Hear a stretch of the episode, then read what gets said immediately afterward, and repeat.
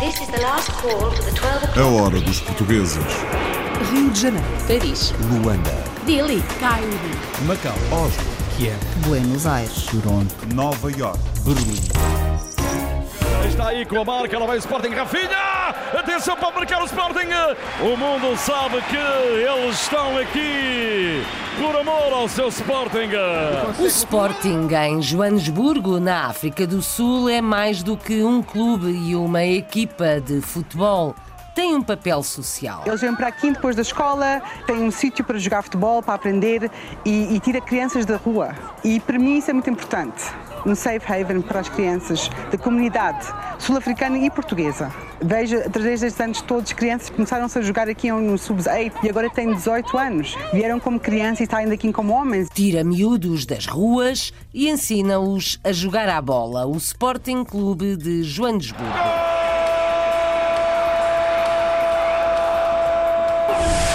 Bodas de ouro para o Benfica em Toronto, no Canadá. Foi a primeira casa fora de Portugal. Eu costumo dizer que o Benfica é capaz de ter entre 8 a 10 milhões de adeptos, ah, porque eu, eu conto com os, com os que estão em Portugal e com nós aqui. O Benfica é capaz de ter 8, 10 milhões de adeptos só.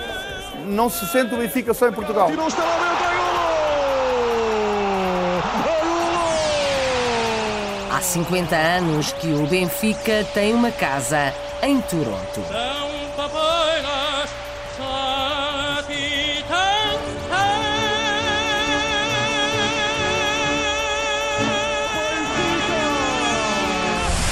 Uma portuguesa chefe de cozinha em Bruxelas é considerada uma das melhores na Bélgica. Faço parte de várias associações de cozinheiros. Comecei no início que era uma associação onde fui a primeira mulher oficial de forno. Na época era a única mulher, tinha 21 anos quando comecei. Ultimamente fui introduzida também nos Eurotoques. Os nossos colegas, mesmo no ano 2000, deram-nos uma distinção de mérito. Mérito reconhecido e vários prémios para uma chefe portuguesa em Bruxelas. Um português no Brasil dedica-se à importação de vinhos, mas antes trabalhou com águas. Você chegava na padaria oferecendo água e os nossos patrícios falavam assim: "Oh, se fosse vinho, agora água. Aí foi aí que me animou e nasceu o Empório Luso hoje. Graças a Deus, o Empório Luso hoje posso me gabar que está muito bem sucedido. Corre bem a importação de vinhos portugueses para o Brasil. Do Luxemburgo para o mundo, um luso-descendente é DJ de música eletrónica com reconhecimento mundial. Já fui até o Japão, já fui até a Tailândia, a China, já fui à América, já, e depois também, claro, já fui a Portugal, a todos os países eh, na, na Europa praticamente. Acho que a Europa está praticamente completa. É mais, ainda não fui até o Canadá, por exemplo, a Austrália. Sun Glitters é o nome artístico deste DJ lusodescendente. Em boas águas navega uma empresa luso-americana nos Estados Unidos, faz barcos de pesca desportiva. Temos então o casco, que é a parte de baixo, o fundo é totalmente eh, sólido, fibra sólida, e depois a parte de cima, a parte de- da cabine, é uma peça completamente inteira, a parte da frente, a cabine e a parte de trás, onde a zona de pesca. E, entretanto, isso faz com que o barco seja duas peças e, e faz bastante eh, resistente. Negócio resistente contra ventos e marés. Um português na Austrália trabalha numa grande multinacional de energias renováveis. A Austrália é um país, obviamente, com enorme potencial, devido à sua reduzida densidade populacional. E as coisas neste momento começam de facto a crescer em termos de energias renováveis. Atualmente temos 21% da energia de, de eletricidade gerada provém de fontes renováveis. O objetivo é que em 2030 se atinja os 50% de energias renováveis. Há dois anos na Austrália, um português trabalha numa das áreas do futuro. De França ao Brasil e à Índia, um lusodescendente no mundo dos sistemas elétricos aprendeu a viver com diferentes culturas. Estou aqui na Índia que mesmo se quando vou para um parquinho, o que me dá o ticket vai ter um sorriso. Onde na Europa, bom, tem uma cara sempre de, de, de, de, insatisfeito. E é uma grande diferença. Pessoas têm dificuldades, as escondem, ok? Uma vida melhor será para, para depois. Um português na Índia, filho de emigrantes portugueses em França. Damos a volta ao mundo em menos de uma hora.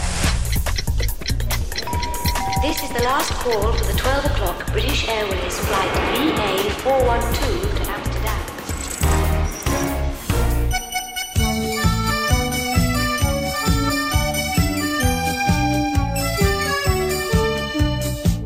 nos arredores de Joanesburgo que se localiza o Clube do Sporting, fundado há 56 anos por portugueses na África do Sul. A comunidade daquele subúrbio era a quase 95% portugueses. As pessoas que decidiram abrir o clube decidiram dar o nome de Sporting porque a maioria deles eram Sportinguistas e naquele tempo já havia um Benfica aqui em Joanesburgo e havia um Porto também. Os leões não quiseram ficar atrás das águias e dos dragões, nem mesmo na África do Sul. Joaquim Dias é o presidente do Sporting de Joanesburgo, que também fez história por ter uma mulher na vice-presidência.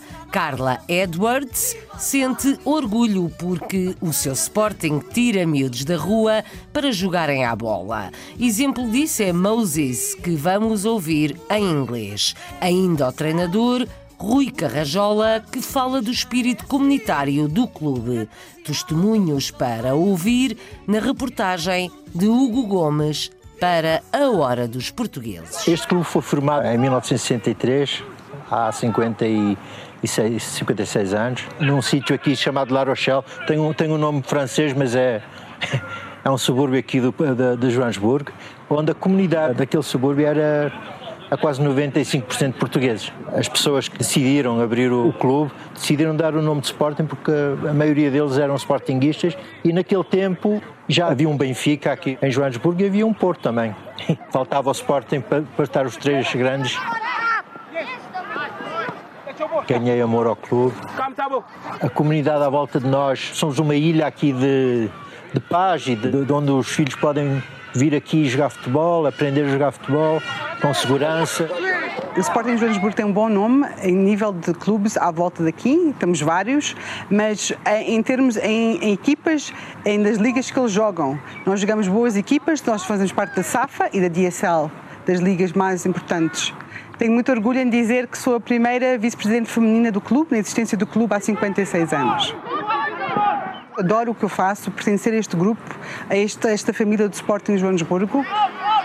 Quando juntei-me a este clube, eu vi o, o que era necessário à volta desta comunidade. Eles vêm para aqui depois da escola, têm tem um sítio para jogar futebol, para aprender e, e tira crianças da rua. E para mim isso é muito importante, muito importante um safe haven para as crianças da comunidade sul-africana e portuguesa. Vejo, através destes anos todos, crianças que jogaram, começaram-se a jogar aqui no Sub-8 e agora têm 18 anos. Vieram como crianças e saem daqui como homens e, e gosto de ver como é que eles conseguiram chegar lá em nível de futebol.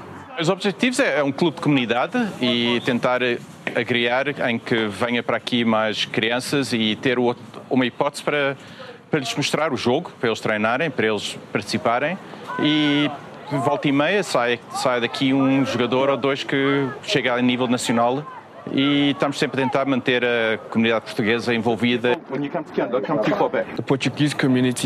A comunidade portuguesa é muito amável e acolhedora, é uma boa comunidade, ajuda-me muito. Estou muito agradecido por todos estes anos. For me, soccer is like bringing diverse people together Para mim, futebol é juntar diversos tipos de pessoas a ver um jogo bonito. O futebol é muito bom porque me mantém afastado de coisas más como fumar, beber e consumir drogas, como fazem outras crianças. O Sporting ajuda-me a evoluir no futebol e espero evoluir mais no futuro. Adoro futebol, ajuda-me mesmo muito. Espero poder continuar a jogar. O futebol não tem cor. O futebol é para todos, para homens e mulheres, negros e brancos. O futebol une as pessoas.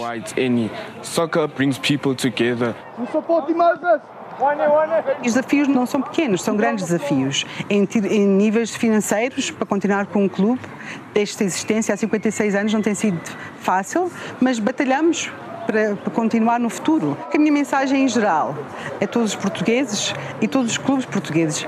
Um, sem ser só o Sporting, há outros clubes portugueses e eu deixava, eu queria que nós fôssemos mais unidos em ir para a frente com o futebol. Nós estamos a fazer isto por amor pelo desporto, pelo futebol e pelas crianças. E que no, o vencedor sempre será as crianças e o futebol. A mensagem era para os portugueses começarem a conviver mais com, um, com, um com os outros. A gente não devia perder a nossa, a, a, as nossas raízes, não, devia, não devíamos esquecer que somos portugueses, que somos um, um povo único e sinto um prazer em ser português. Eu, eu sinto prazer que, que sou português. Não, não, me vejo, não me vejo como qualquer outra pessoa. Não posso dizer mal de Portugal. Joaquim Dias, à frente do Sporting Clube de Joanesburgo, mais do que um clube de futebol, é ponto de encontro da comunidade portuguesa e uma escola para os mais novos. Viva Sporting!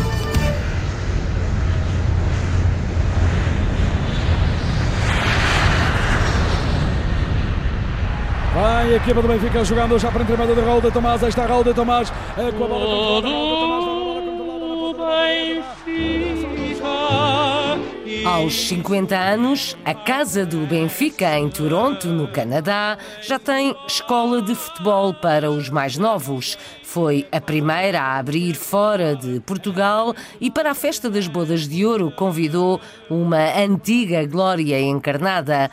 O sueco Stefan Schwarz levou consigo uma taça e deixou conselhos aos mais novos. Mário Mirassol é o presidente da Casa do Benfica em Toronto e João Oliveira é o coordenador técnico. A reportagem para A Hora dos Portugueses é assinada por Luís Medeiros. Com meio século de vida, a Casa do Benfica de Toronto recebeu as celebrações de aniversário com instalações renovadas.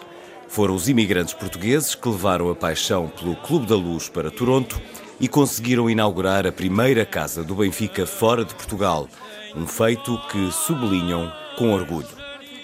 Hoje são quase três centenas espalhadas por todos os continentes, o que faz aumentar exponencialmente a família benfiquista. O clube mãe reconhece o apoio. Eu costumo dizer que o Benfica é capaz de ter entre 8 a 10 milhões de adeptos, ah, porque eu, eu conto com os, com os que estão em Portugal e com nós aqui. O Benfica é capaz de ter 8, 10 milhões de adeptos só. Não se sente o Benfica só em Portugal. Ex-glória benfiquista nos anos 90, Stefan Schwarz foi a Toronto dar os parabéns à direção da casa. O jogador sueco sabe que, independentemente da distância que separa os adeptos do Estádio da Luz, a paixão que demonstram torna o Benfica mais forte e mais conhecido além fronteiras. É importante, uh, benfiquistas estão envolvidos no, no clube. O clube é para todos os benfiquistas e penso que eles sentem muita parte no clube, o que acontece, o que passa no clube. E essa Casa do Benfica é uma, uma parte, está ativo e está saber que está a acontecer dentro do clube e também é um sítio para discutir com, com outros benfiquistas, outros simpatizantes, para discutir, ter opiniões, tal, talvez não sempre concordam concorda com o outro, mas isso, isso que é bonito, é, é para manter interesse, manter uh, paixão. Stefan fez-se acompanhar pela taça da conquista do 37º título nacional pelos encarnados que os adeptos de Toronto receberam em euforia. Troféus como este esperam receber os alunos da recém-criada Escola de Futebol da Casa. Nos relevados canadianos é posta em prática a metodologia usada pelo Benfica e que foi sendo trabalhada ao longo dos anos. Nós temos a nossa, a nossa metodologia uh, comprovada, ou seja, quando eu digo comprovada, isto é, uh, no sentido em que tivemos, portanto, os casos de atletas como o Bernardo Silva, como o Gonçalo Guedes, que são atletas oriundos da nossa escola de futebol, uh, portanto, de nossa, que beberam da nossa metodologia durante toda a sua carreira desportiva enquanto atletas, e chegaram a atingir patamares onde estão agora, portanto, no caso do Bernardo, Manchester, Manchester City, e no caso do Gonçalo Guedes, o Valência, e entre outros jogadores. Uh, o que nós dizemos é, nós temos a nossa metodologia, como outros clubes têm a sua, Uh, nós acreditamos que a nossa é uma boa metodologia por garantir, uh, poder, poder garantir sucesso aos atletas caso eles consigam, consigam lá chegar. À ética desportiva acrescentam-se outros princípios para passar às novas gerações. É ambição, é, é garra, é motivação, é sacrifício, é lutadores, conquistadores.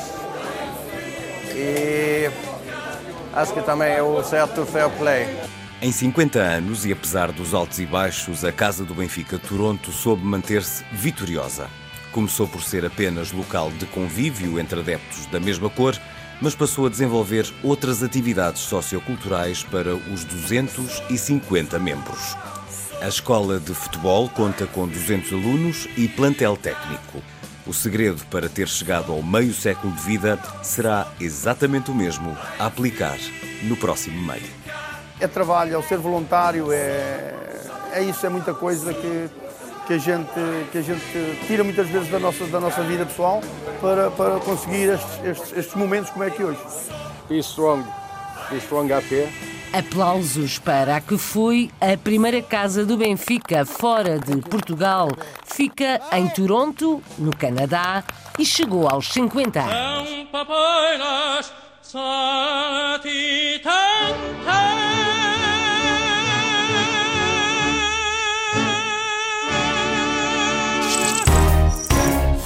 A hora dos portugueses.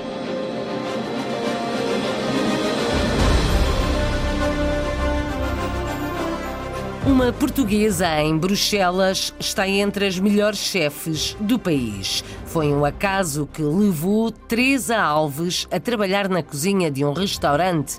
26 anos depois, a portuguesa tem fama tal como o restaurante, que é gerido pelo marido, Mário Alves. O espaço é pequeno e, por isso, acolhedor, apesar de servir tanto políticos como artistas turistas ou pessoal do bairro. A cozinha não é portuguesa, mas a cozinheira sim.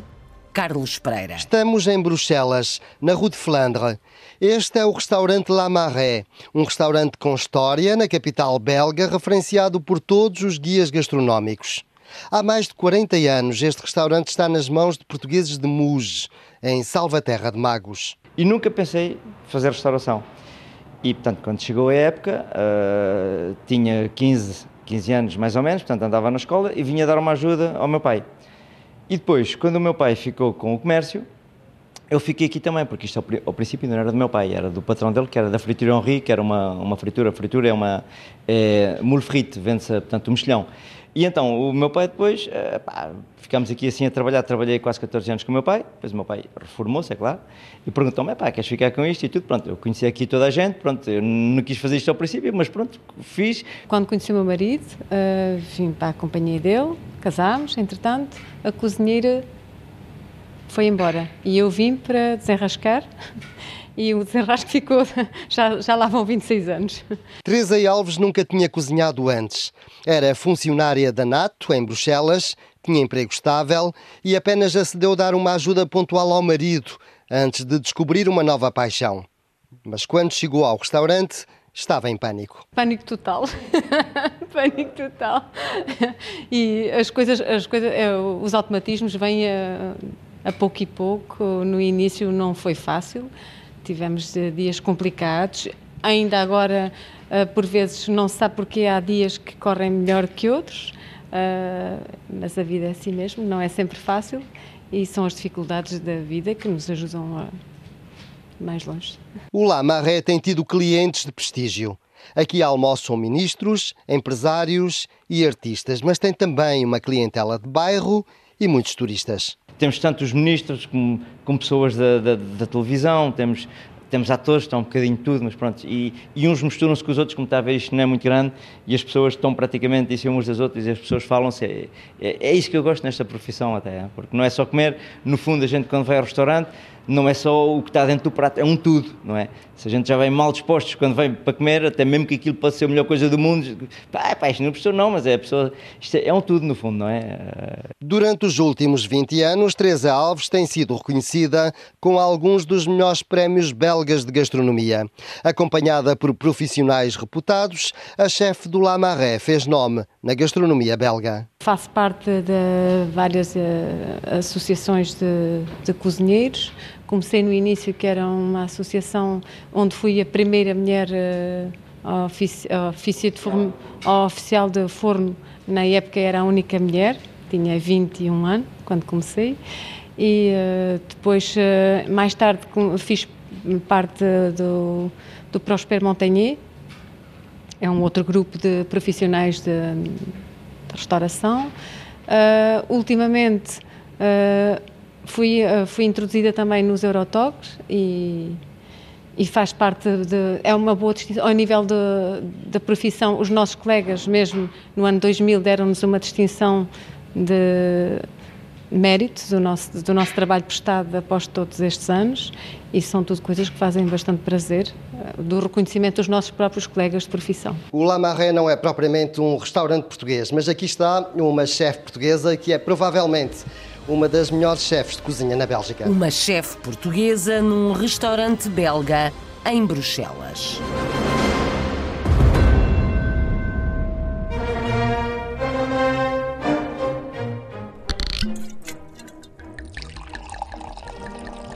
Os vinhos são o negócio de um português no Brasil, mas o caminho de Manuel Nunes foi longo e variado. Há mais de 50 anos no Brasil, sempre trabalhou com a família e em vários tipos de negócios, do turismo aos autocarros, do pão à água e aos vinhos. Orgulha-se de apenas importar vinhos portugueses, dos generosos aos de mesa e de todas as regiões. É com o vinho também que ajuda um clube português em São Paulo. Uma história que o Pietro Cierzosimo conta na hora dos portugueses. Para matar a saudade dos pais, Manuel Nunes mudou-se para o Brasil aos 16 anos de idade. Desde então, tem trabalhado incessantemente nos mais variados ramos de negócios, passando por diversos altos e baixos. Foi quando, por uma brincadeira dos amigos, sua vida acabou mudando literalmente da água para o vinho. São 52 anos de história aqui no Brasil. Eu comecei trabalhando na feira, vendendo verduras, eu, a minha mãe e o meu irmão mais velho. Depois de oito anos, a gente construiu a empresa, uma empresa de ônibus, ou que seja autocarros. Depois montamos uma agência de turismo, chamava-se Politu Turismo. Fiquei um pouco tempo com lanchonetes, restaurantes. Depois eu vim para padaria. Depois de padaria, aí eu vim para estacionamento. Depois de estacionamento eu vim com água mineral que a água mineral vende. Não precisa, não precisa ir atrás para vender, ela se vende sozinha. E depois aconteceu e nasceu o Empório Luso. Porque você chegava na padaria oferecendo água, os, os nossos patrícios falavam assim: oh, se fosse vinho, agora água.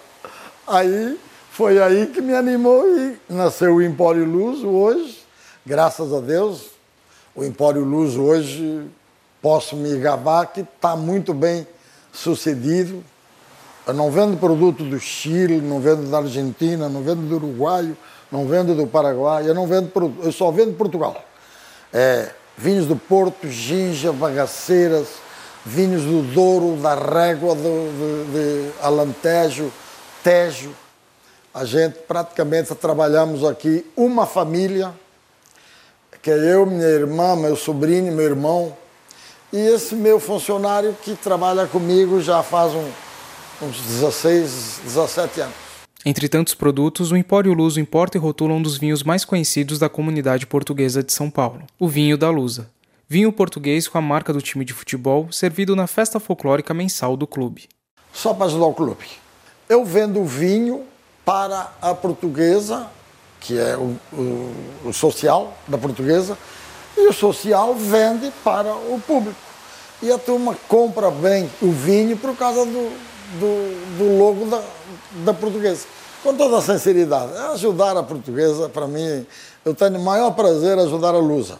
Eu só não ajudo mais porque, infelizmente, eu sou pequeno. Eu não sou grande. Mas do jeito que está, está muito bom. Lá diz o ditado que o vinho é mau conselheiro, mas neste caso tem sido parceiro do negócio de Manuel Nunes no Brasil. A hora dos portugueses.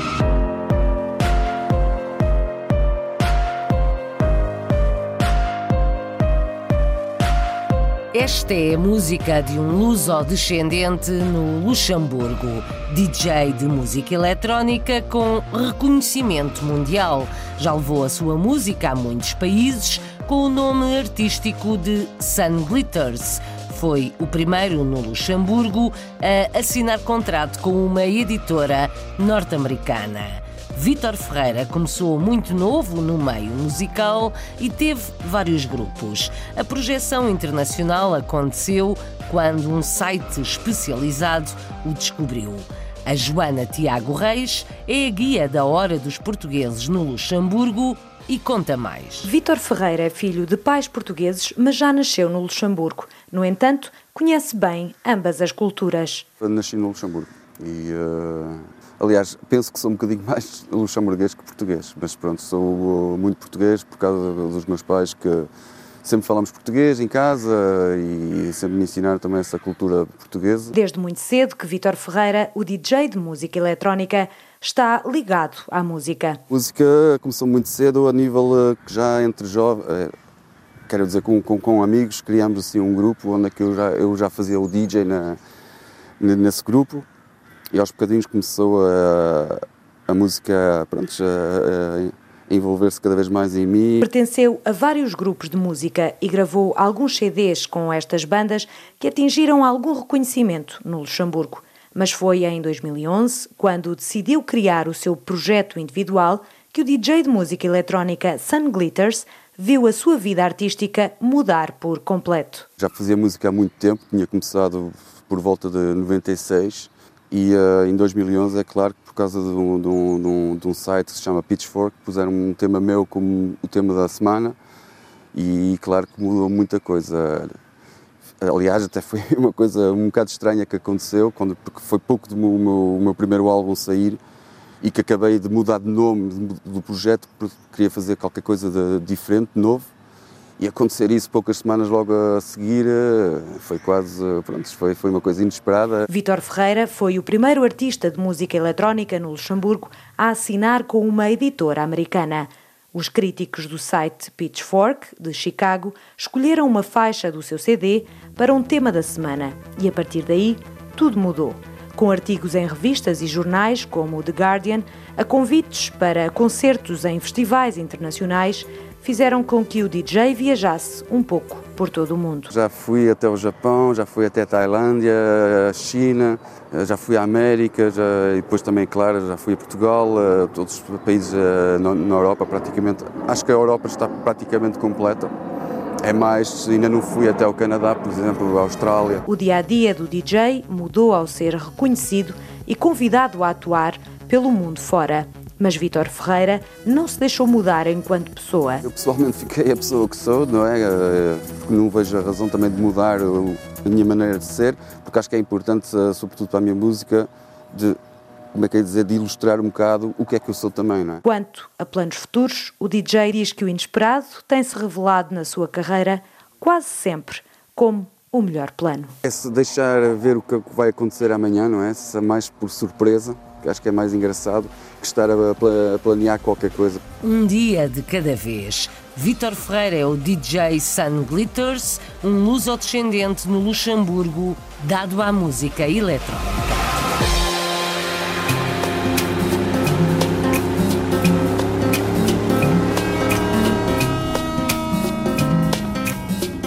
Negócio vai de vento em popa. O fabrico e venda de barcos de pesca desportiva em New Jersey, nos Estados Unidos.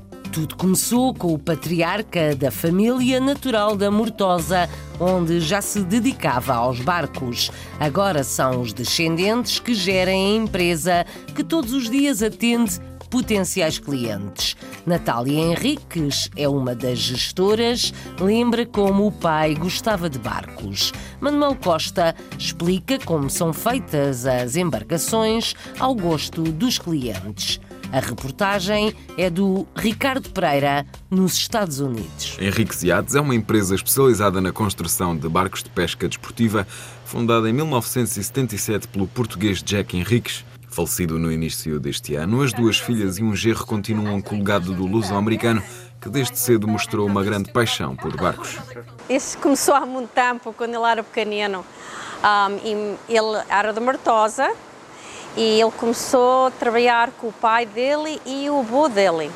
Eles faziam barcos de meleceiros e barcos de mares. E para ele, o, ele, o amor de barcos é, é um passion para ele. Um, para fazer barcos, ele nunca olhava isto como trabalho. Era amor. Ele vinha aqui todos os dias passar aqui para estar com nós. Sediada em Bayville, New Jersey, Henrique Yachts é, passados mais de 40 anos da fundação, uma empresa respeitada. O design único e personalizável, de casco forte e sólido, é conhecido por suportar quaisquer condições meteorológicas no mar. Temos então o casco, que é a parte de baixo, que o fundo é totalmente eh, sólido, fibra sólida, e depois a parte de cima, a parte de, da cabine, é uma peça completamente inteira. A parte da frente, a cabine e a parte de trás, onde a zona da pesca. E, entretanto, isso faz com que o barco seja duas peças e, e faz bastante resistente uh, ao ser construído dessa maneira.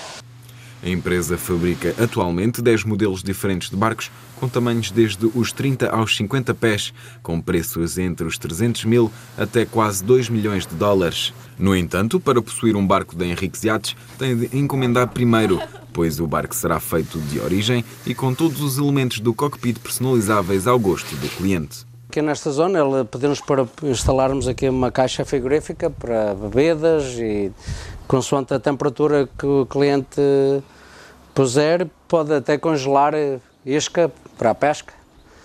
Depois aqui neste lado geralmente uh, de, de areia de cliente para cliente. Este, este cliente decidiu pôr aqui um lavatório e aqui um, mais um, uma coisa para arrumação. Depois aqui temos a zona de onde se conduz, a parte do console e assentos. Tudo isto foi feito ao gosto do cliente. Depois de alguns anos difíceis, a economia norte-americana parece estar em retoma e o futuro próximo da Henrique Yates parece promissor. Bom, o que diz respeito a encomendas, eh, todos os dias temos eh, clientes a visitar-nos, sempre com várias intenções em encomendarem. Uh, para já parece que vamos, nos próximos ano ou dois, parece estar montar atividade no que diz respeito a encomendas, parece que vamos estar eh, numa boa posição. Antes de falecer, Joaquim Henriques desenhou um iate de 60 pés, o maior que esta empresa irá construir. O futuro parece risonho para esta empresa de família. Uma empresa fundada por um português faz barcos para pesca desportiva nos Estados Unidos. A hora dos portugueses.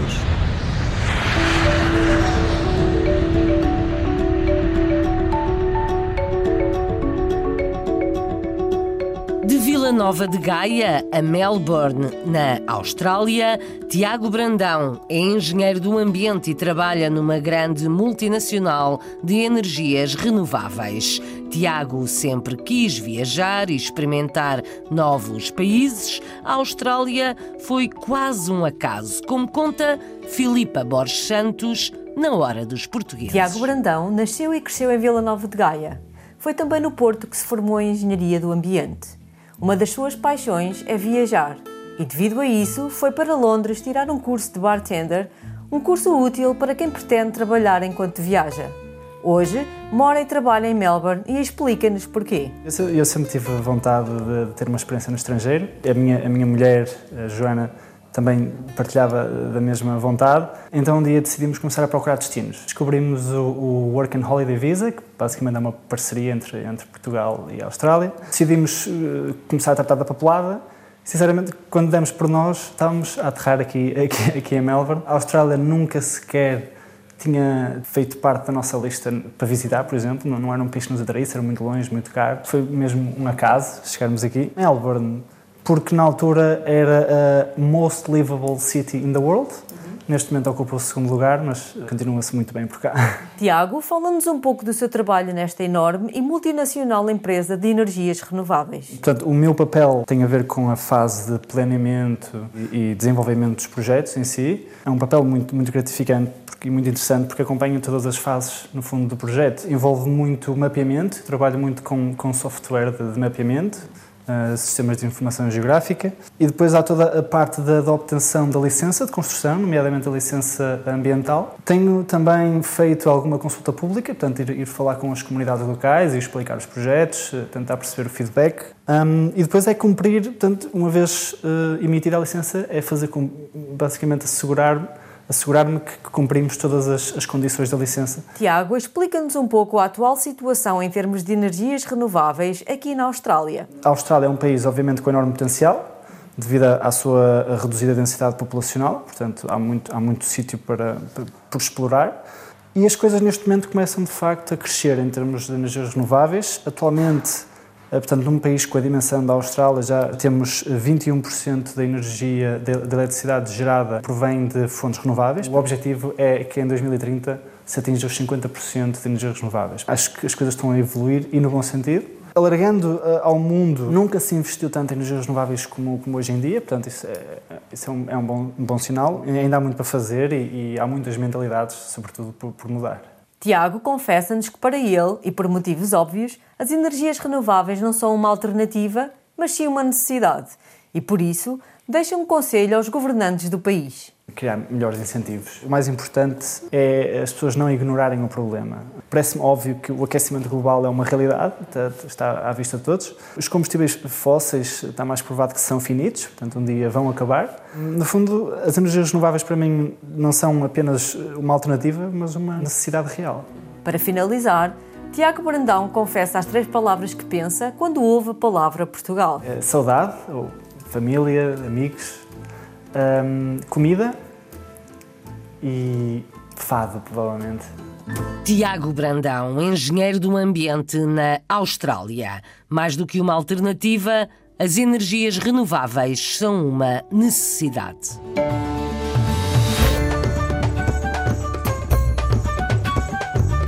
Português na Índia está à frente de uma grande empresa de equipamentos elétricos. José Pereira é filho de emigrantes portugueses em França, viveu no Brasil e agora na cidade indiana de Bangalore. O contacto com culturas diferentes ensinou a este português, cidadão do mundo, uma nova forma de estar na vida. Conta Analine Elvino de Souza, A Hora dos Portugueses, na Índia. José Nevo Pereira é português, filho de pais imigrantes em França. Trabalha há 35 anos na Schneider, aliás, a sua primeira empresa. Vive em Bangalore há 4 anos e foi na Índia que aprendeu um novo modo de encarar a vida. Depois da minha posi uh, posição que tinha em França, tinha a Europa, e eh, em 2011 foi para a América do Sul, estava no Brasil e tinha as entidades que estavam Argentina, Chile, Colômbia e Brasil. E em 2013 acabei o say that? Uh, acabei na America e vim para a Índia em 2014. A diferença muito grande, porque vai ser bem dos brasileiros, onde a, a resposta é sempre ongoing, para os indianos que yes, sir, yes, sir. Fiquei, fiquei porque uma, depois uma pessoa vê, a gente vê de, uh, não vê só as dificuldades. Não, e também não só, ok, nós depois não estou sempre a fazer atenção, ok, é sujo, é isto, é isto, ok, é assim e mais em ter relacionamento com as pessoas e compreender. O que eu gosto aqui na Índia é que mesmo se quando vou para um parquinho, o que me dá o ticket vai ter um sorriso. Onde na Europa, bom, tenho uma cara sempre de, de, de, de insatisfeito. E é uma grande diferença. As pessoas têm dificuldades, e, mas não como se diz, uh, as esconde, ok? É assim, e também de, de, de, devido a, a mindset, ou como... Modo de pensar. Modo de pensar que, ok, uma, uma, uma vida melhor será para, para depois, sou, ok, tem dificuldades agora, mas é só assumir. Nós em Bangalore somos 7, 8 mil. E Schneider na Índia somos 17 mil? Somos uma eh, companhia indiana e é o objetivo. Como na China, somos vistos como uma companhia chinesa. O nosso CEO, quando vem à Índia, vai encontrar Moody. Okay? E tem relações e uh, tem influência aqui na Índia. E então nós somos completamente integrados no sistema econômico indiano. Eu, pessoalmente, faço o transfer de tecnologias de uh, Europa, China, de, para aqui na Índia, desenvolvimento dos fornecedores, okay? estratégia industrial para a zona. A zona não é só Índia, é Índia, Middle East e África. A, a maior coisa que eu aprendi aqui com os, com os indianos. Be patient. Não sei como se diz em português. to be patient, uh, porque as coisas vão acontecer, ok? Mais um dia ou menos um dia, mas elas vão acontecer. E também, ok, a vida pode ser difícil, mas pode ter uma melhor vida depois. Lições de José Névoa Pereira e a serenidade que este português encontrou nos indianos.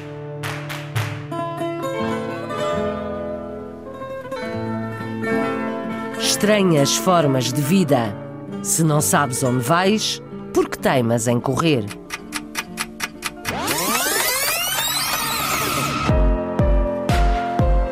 Na última hora, fomos à África do Sul, ao Canadá, Estados Unidos, Luxemburgo, Bélgica e Índia, Austrália e Brasil. A Hora dos Portugueses, com sonoplastia de Paulo Cavaco, edição e apresentação de Isabel Gaspar Dias. A Hora dos Portugueses. Rio de Janeiro. Paris. Luanda. Delhi. Cairo. Macau. Oslo. Kiev. Buenos Aires. Toronto. Nova York. Berlim.